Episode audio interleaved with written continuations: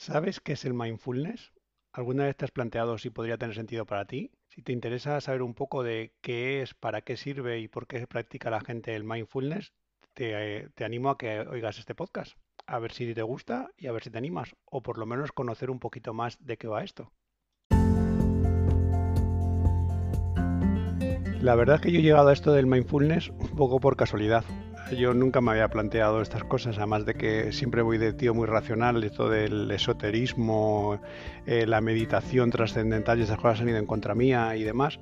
Pero vamos, con un poco con todo el tema de la pandemia, el quedarte en casa, el no salir y eso, pues tienes que buscar huecos. Y empecé a leer a mucha gente de los, en los que confío bastante, que hablaban del mindfulness y del mindfulness, la meditación y demás, y dije, bueno, pues ¿por qué no? Nada, empecé con unas rutinas por la mañana, que empecé con, con meterme rutina de hacer un poco de deporte, para ver si era capaz de dejar de engordar, y también hacer la, la rutina del mindfulness. Al principio el tema del deporte me costaba menos y el mindfulness me costaba bastante, tampoco bastante, pero me costaba un poco más, y ahora al revés, ahora la del deporte me cuesta mogollón y la del mindfulness pues me cuesta bastante poco, de hecho me noto como que cada vez quiero un poquito más y demás. Pero bueno, me he decidido a escribir este, este post que he escrito para Conrado y más sobre mindfulness y a la vez voy a hacer este podcast para y si lo entendiera en mi, mi podcast en, en sobre mindfulness pues básicamente porque me ha preguntado mi hijo sobre, sobre el tema. O sea, es una cosa bastante curiosa, pero vamos, la, primera vez que me vieron haciendo eh, mindfulness mis hijos me dijeron, pero papá, ¿qué haces? Cada día eres más rarito, pero ¿qué estás haciendo? Y nada, de reírse de esto, al cabo del tiempo, de muy poco poco tiempo, Conrado me vino y me dijo, oye papá, es que en mi equipo hay, jugadores que, hacen mindfulness y que dicen que les ayuda muchísimo en su juego y demás. Y como tú eres de estos raritos que haces, a ver si me enseñas un poco. Y así es como me he animado a hacer un, un, podcast sobre qué es el mindfulness, para qué sirve y demás. Y nada, pues habría un poco que, que empezar por el principio y es qué es el mindfulness pese a la creencia generalizada de, mucha gente que no tiene ni idea de esto, que se cree, no, esto es como la meditación, no, el dejar la mente en blanco, pues no, es todo lo contrario. O sea, el mindfulness es prestar atención plena al aquí y a la hora. Bueno, yo no me voy a poner a explicar qué es y cómo se hace y todo esto porque estoy muy bien de cosas y de gente que sabe mucho más que yo, pues yo soy un aficionado que ha aprendido durante la pandemia y online, o sea que os podéis imaginar lo que sé de esto.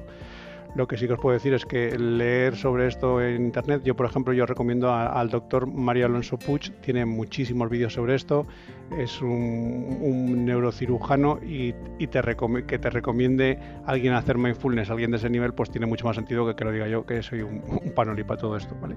Yo sí te puedo dar, por ejemplo, las cuatro directrices del mindfulness para novatos. ¿Vale? De esto del mindfulness para novatos, pues yo sí que lo puedo, sí que puedo decirlo, más que nada porque tengo más fresco que los demás, ¿vale? Lo primero es eh, que lo que dicen todos los expertos es permitir que la mente repose sobre un solo objeto. O sea, lo que intentas con el mindfulness es dejar de pensar en millones de cosas, de estar con el piloto automático, con la mente en, en, en mil cosas y en ninguna, y concentrarte durante un rato solo sobre una cosa esto significa que se te va a ir todo el rato, porque al final siempre estás pensando, o sea, un poco lo que dicen los budistas del monkey mind, que tienes la mente saltando de un lado al otro, pero eso no pasa nada y simplemente tienes que volver a la concentración. El primer paso, permitir que la mente repose sobre un solo objeto. El segundo, volver a la concentración. El tercero, respirar lenta, suave y profundamente, siendo consciente de la respiración que haces. De hecho, la respiración te sirve un poco como ancla para para concentrarte en algo, estar en el aquí y ahora y, y, y no dejar de, de, dejarte ir por, por las ramas. Y el cuarto, aceptar que no hay una forma correcta o incorrecta de meditar. O sea, aquí no hay una buena o mala práctica, simplemente el mindfulness, la meditación guiada, que unas veces es mejor y otras peor, pero no tienes que, que, que ponerte a enjuiciar. Aquí las reglas de la meditación, por ejemplo, que, aprendí en un seminario de, de, Únete, seminario online, no creéis que estudia mucho de esto, pues hablan de la no, no enjuiciamiento, la aceptación, la paciencia, mente de principiante, confianza, no forzarla y soltar, soltar y dejar ir. Y esto es un poco el estado de ánimo que tienes que estar para, para hacer mindfulness. Ya os digo, leer cómo se aprende y esto. Yo mi experiencia personal con el mindfulness, pues yo creo que el mindfulness claramente me enseña lo activa que está la mente y lo difícil que es controlarla. O sea, dejar la mente posada sobre una única actividad es muy difícil y solo te das cuenta cuando de verdad lo intentas. Y lo que te hace esto reflexionar es, si me pasa esto cuando lo intento, ¿qué no me pasará en mi día a día con el piloto automático y el multitasking? Que estás ahí a 10 cosas tal y cual, pues como no tendrás la cabeza de ir viendo, es lógico que al final te vuelvas un, un tarao. Y, el tomarte un tiempo para ti, estos 10 minutitos, 15 minutos de, meditación, de pensamiento en el mindfulness, pues yo creo que te ayuda a organizarte todo el día y a que te funcione todo mucho mejor. Aquí una de mis frases favoritas de no por ir más rápido durante todo el día vas a llegar más lejos, es verdad, y el pararte un tiempo al principio, concentrar una cosa, pues te ayuda a todo lo demás.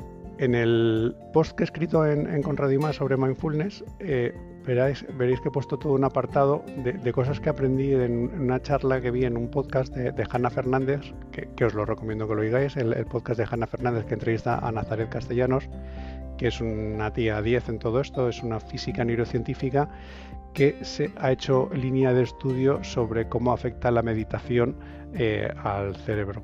Y esto la verdad es que todo el tema de la neurogénesis, la neuroplasticidad y demás, que, es la leche y a mí me, ha ayudado a, mantenerme, no a empezar, pero sí a mantenerme haciéndolo y, me gusta. O sea, no consigues un resultado místico, pues la leche, esto ahora es, fantástico, el mindfulness me ha cambiado la vida. No es verdad, pero yo sí que creo que te da un poco de pausa y te ayuda a hacer cosas. Alguna de las cosas que, aprendí de este, de este podcast que os comento es que nos pasamos aproximadamente el 47% de nuestro tiempo en piloto automático. Eh, en piloto automático acojonante, ¿eh? o sea, y es que es verdad que el 47% de tu tiempo estás sin saber realmente lo que has hecho. Solo piensa en cuando vas en el coche y llegas a los sitios sin saber, o en el trabajo cuando estás haciendo siete cosas a la vez y al final concentrarte, concentrarte, que te has concentrado dos ratitos. Nuestra mente en realidad es que no para, siempre está embarcada en pensamientos, está en estado difuso, en estado difuso en el que no te das cuenta si realmente estabas haciendo una cosa u otra. Es todo lo contrario a trabajar con atención. Lo que los científicos llaman el, estado de ensoñación, un poco como una especie de mente divergente que al final esto te, te, conduce a una vida más infeliz. Aquí lo que recomiendan es que lo que estés haciendo, hazlo. O sea, no hagas siete cosas a la vez, pero al final no harás ninguna bien. Si estás barriendo, barre. Si estás leyendo los emails, lee los emails. Y si estás en una conversación con tu esposa, estate en una conversación con tu esposa o con tu hijo o quien estés. Pero no estés a dos cosas a la vez, porque al final no haces bien ni una ni otra. Y la meditación consiste precisamente en eso, en tomar el control en tu mente y durante un rato ser consciente de lo que estás pensando. Y nada más, no me voy a enrollar más, eh, espero que, os sirva de punto de reflexión. Yo como siempre digo, no vale con la teoría, esta es la parte de la teoría, pero después de la teoría viene la reflexión. Si veis en, mi podcast, eh, uno de mis últimos podcasts es precisamente sobre la reflexión, o sea que es teoría más puesta en práctica. O sea que si has hecho la teoría, os animo en, el post que tengo en, con Radio y Más, he puesto un par de vídeos de, sobre eh, mindfulness para principiantes, que es fácil desde ahí pues probar por primera vez. No es de vergüenza, poneros en un sitio que no os vea la gente para que no os dé mucho corte y dedicarle 10 minutos. Si le dedicáis tres veces 10 minutos, yo creo que al final hay muchas posibilidades de que os enganchéis. Nada, espero que os guste y como siempre, si os ha gustado, pues recomendar esto, que así me, ayudáis a, crecer y que, el proyecto este, mi proyecto personal, que lo hago un poco por, por crecimiento personal, pues que sirva también a más gente. Además, un saludo y que tengáis un buen día. Hasta luego.